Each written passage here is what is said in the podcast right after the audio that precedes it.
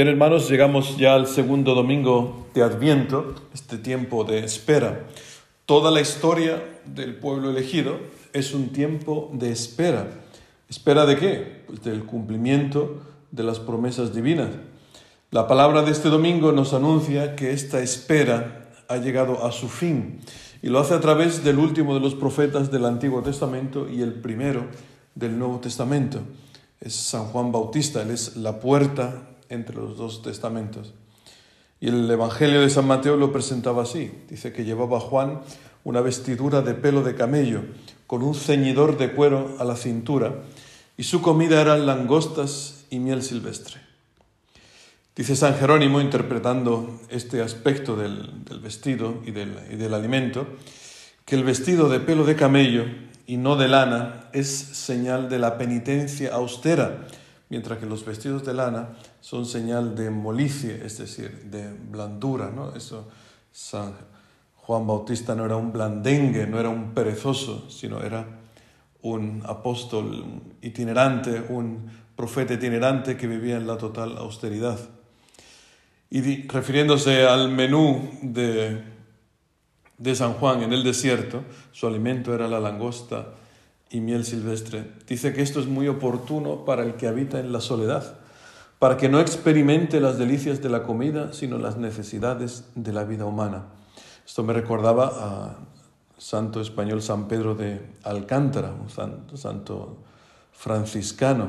Eh, recuerdo que nos contaban en la visita a su convento, el más pequeño del mundo, que eh, él mismo echaba ceniza a los alimentos de tal manera eh, que no le supieran, a nada lo supieran mal para hacer penitencia, incluso durante la comida. O sea, la vida de este santo era la austeridad más absoluta. Pues bien, Juan el Bautista se encuentra en este Evangelio en medio, podemos decir, o al menos a mí así me lo parecía, una celebración penitencial, que esta comienza con una breve munición ambiental, brevísima, una frase solo. Convertíos porque está al llegar el reino de los cielos. E inmediatamente, después de esta munición ambiental, empieza, se proclama la palabra, la palabra de Dios proclamada con fe, con fuerza. Y decía eh, San, Juan, voz del que clama en el desierto, preparad el camino del Señor, haced rectas sus sendas. Está citando el libro del profeta Isaías. Es una invitación apremiante a abrir el corazón y a acoger al Hijo de Dios, que viene en nosotros para manifestar el juicio divino. ¿Y cuál es este juicio? Pues es la misericordia. Por eso acudían a esta celebración, decía el Evangelio, desde Jerusalén, de toda Judea, de toda la comarca del Jordán, y eran bautizados por él en el río Jordán, confesando sus pecados, para experimentar la misericordia. Y decía el Evangelio, yo decía San Juan en el Evangelio, yo os bautizo con agua para la conversión, pero el que viene después de mí es más poderoso que yo. Él os bautizará en el Espíritu Santo y en fuego. O sea, San Juan está anunciando la llegada del Mesías, del Cristo, el ungido. Nos anuncia al que ha sido ungido por el Espíritu. También la primera lectura de este domingo hablaba de él sobre él reposará el Espíritu del Señor. O sea, el ungido es aquel que está totalmente impregnado del Espíritu de Dios y tiene la, la capacidad también de derramarlo en los demás. Isaías también lo llama el estandarte de los pueblos, como aquel a quien busca el mundo entero. Cristo es el deseado de todos los pueblos. Todo hombre desea encontrarse con Él. Es el deseo más profundo del corazón. Aún sin saberlo, todos lo buscan. Ese es un misterio impresionante. Es como si Dios nos hubiera programado, por así decirlo, ¿no? usando un lenguaje así un poco eh, técnico, como si Dios nos hubiera programado para buscarlo siempre a Él. Y hasta que no lo encontremos, eh, no, no encontramos esta felicidad profunda. Porque dice la epístola a los hebreos que hemos sido creados para Él y solo en Él se encuentra la salvación. Pues hermanos, esta es la esperanza del adviento, que todo hombre se encuentre con Cristo. ser cristiano es estar empapado del Espíritu de Cristo, con sus siete dones, ya los conocéis, lo hemos dicho otras veces, el don de, lo citaba también Isaías en la primera lectura, el don de la sabiduría, que es el don de entender lo que favorece o lo que perjudica al proyecto de Dios. Es importante discernir, necesitamos el don de la sabiduría para seguir el plan de Dios. El don de la inteligencia que nos ilumina para aceptar las verdades reveladas por Dios. ¿No? Hay cosas en la teología que yo mismo personalmente tantas cosas que no entiendo, pero el don de la inteligencia nos ayuda ¿eh? a aceptar estas verdades reveladas. El don de consejo para discernir los caminos, las opciones, saber orientar, escuchar.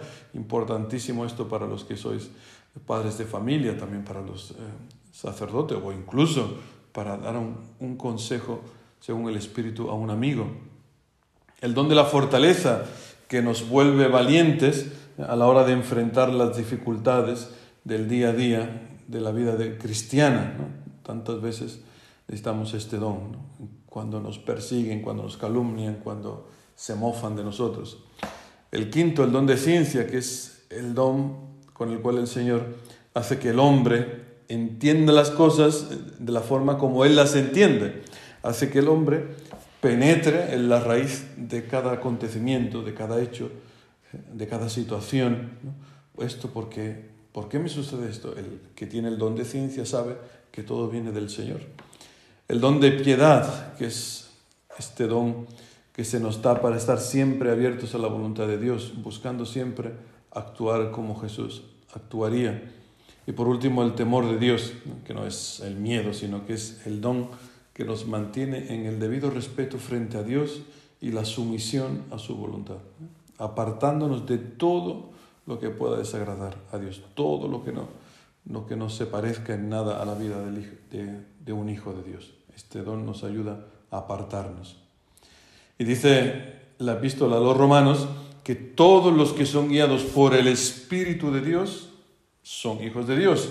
Aquellos que no se dejan guiar por este Espíritu, pues no lo son, son criaturas de Dios, pero no hijos de Dios. Pues los hijos de Dios se les reconoce porque producen frutos espirituales, los frutos del Espíritu, que los podéis leer en la epístola a los Gálatas, que son el amor, la alegría, la paz, la paciencia, la afabilidad, la bondad, la fidelidad, la mansedumbre y el dominio de sí, o la, la castidad, la temperancia. Donde se den estos frutos, pues allí se dará esa paz mesiánica que nos anuncia el profeta Isaías en la primera lectura, que a muchos le parecerá una utopía, pero no. Donde se dan estos frutos, allí se da esta paz.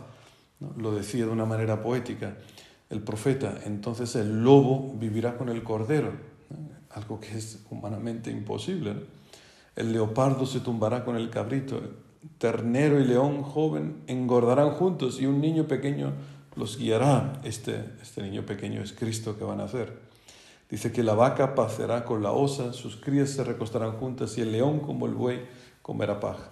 Y el niño de pecho jugará junto al agujero del áspid y el destetado meterá su mano en la madriguera de la víbora, pero nadie hará mal ni causará daño en todo mi monte santo, porque la tierra estará llena del conocimiento del Señor. Este es esta es la condición para que se dé esta paz mesiánica, que la tierra esté llena del conocimiento del Señor como las aguas que cubren el mar. Pues que así sea.